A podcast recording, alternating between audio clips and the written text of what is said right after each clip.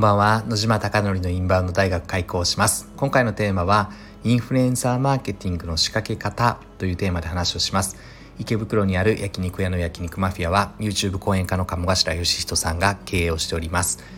そこで月賞2000万円の売り上げに回復するために海外のお客様を呼び込もうということで昨年の7月からインバウンドの戦略チームが立ち上がっております。SNS の取り組みインフルエンサーマーケティングホテル営業など行っております。うまくいくことうまくいかないことがあるのでこのスタンド FM ではうまくいくことうまくいかないことをリアルな生の声でですね今思ってる気持ちを皆さんに共有できればなと思っております。この気持ちが皆様に少しでも届いてインバウンド対策やっていこうっていうお店が少しでもヒントになればありがたいなと思って毎回放送をしております。では今回の本題です。今回は Facebook85 万人のフォロワーがいるインフルエンサーと今日打ち合わせをしました。焼肉マフィアで投稿していただいてでその結果をもとにですね今後どういうふうな展開にするのかということを拓也さんと一緒になって打ち合わせをしました。で社長がですねそこのとあ会社でやっているのですがそこは組織立ててやっていて面白いビジネスモデルなモデルだなと思っているのですが社長はアメリカ人でたまにですねやはり日本語がですね日本語では伝えられない時は英語でバーって感情とか思いを伝えてくれてそれをスタッフがですね訳してくれてあそういう意味なんだということで共有をしておりました。で何が今日は言いたいかというと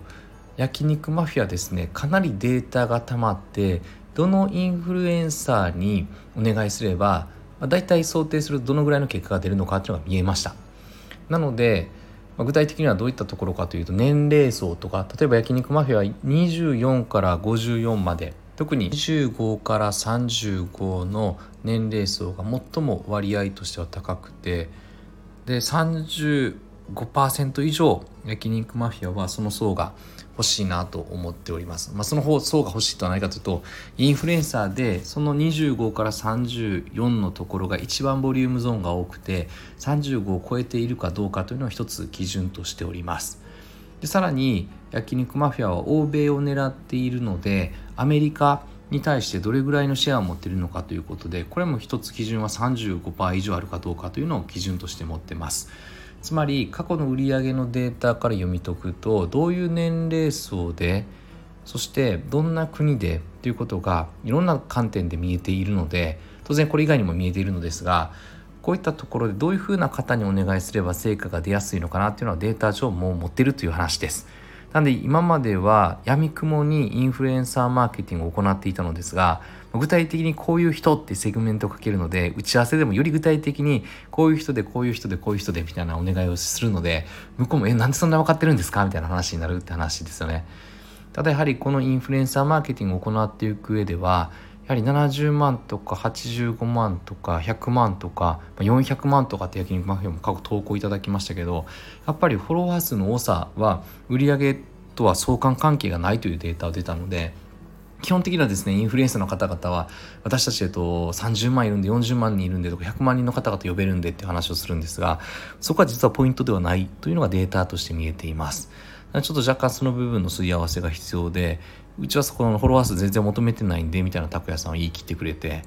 今日私打ち合わせがあったんで15分ぐらい遅れて入りましたがもうほぼ拓哉さんが綺麗にまとめてくれていたので私はうんうんうんうんって聞いてたまにはははって笑ってですね最後拓哉さんから「野島君なんかない?」っていうのであだこうだみたいな話をしたという流れです。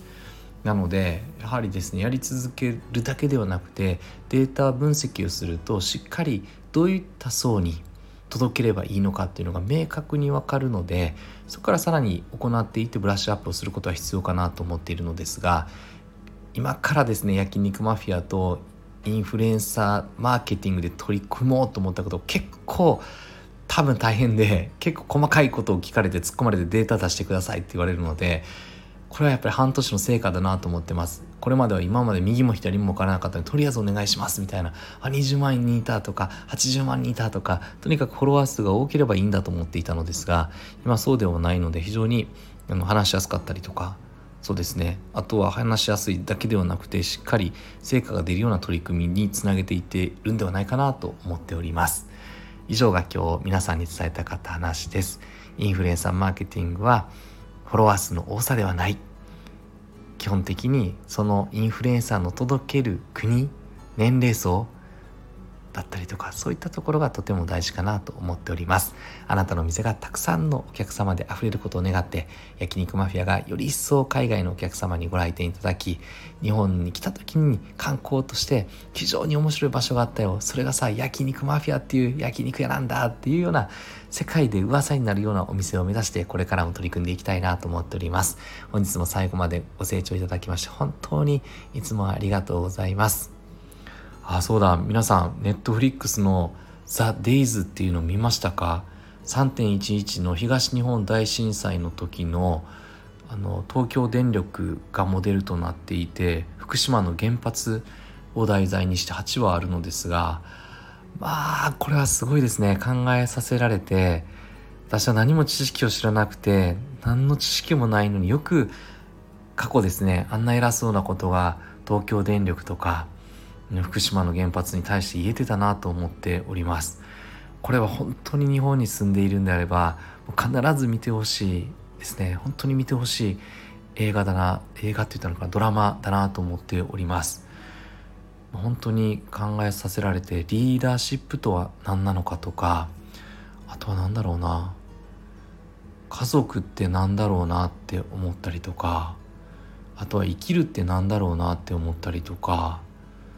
あと何だったかな。本当にいろいろ考えさせられてなんかテーマが非常に多くてなんかもうリーダーシップだけでも学べたりとかフォロワーシップだけでも学べたりとかなんかもういろんな人の見方によってさまざまな角度で見れる本当に素晴らしい作品でやっぱり民放はこれ作れないですよね。やっぱりスポンサードスポンサーがいるのでその方々がダメだって言ったらやっぱり作れないので基本的にはやっぱり妥協したりとか忖度したりとかやっぱり民放って苦しいなとか面白くなくなってくるんだなと思いました。本当ネットフリックスの意義意味を感じた作品の一つだなと思っていて、まあ、とてもとてもですね本当に素晴らしかったです。自分に死が迫った時に私は僕はどういった判断をできるのかなというのを強く感じました。そして生きているだけで本当に幸せで小さなことに悩んだりとか小さなことにイライラしたりとか小さなことにとらわれてなんか身動きできないってなってるのっていうのは非常につまらないことでただただ生きていることで一生懸命生きていることが価値があるんだな命があることが意味があるんだなっていうことを非常に感じました。本当に福島の東京電力で働いている方々に助けられて今私のこの命はあるんだなととても感謝しております。ありがとうございます。たった一人で生きているわけではないのだということを痛感しながら本当に勉強不足な自分を恥じながらですねこれからもしっかり歩んでいきたいなと思っております。命を時間を無駄にして生きないように懸命に懸命に生きようと思います。ではおやすみなさい。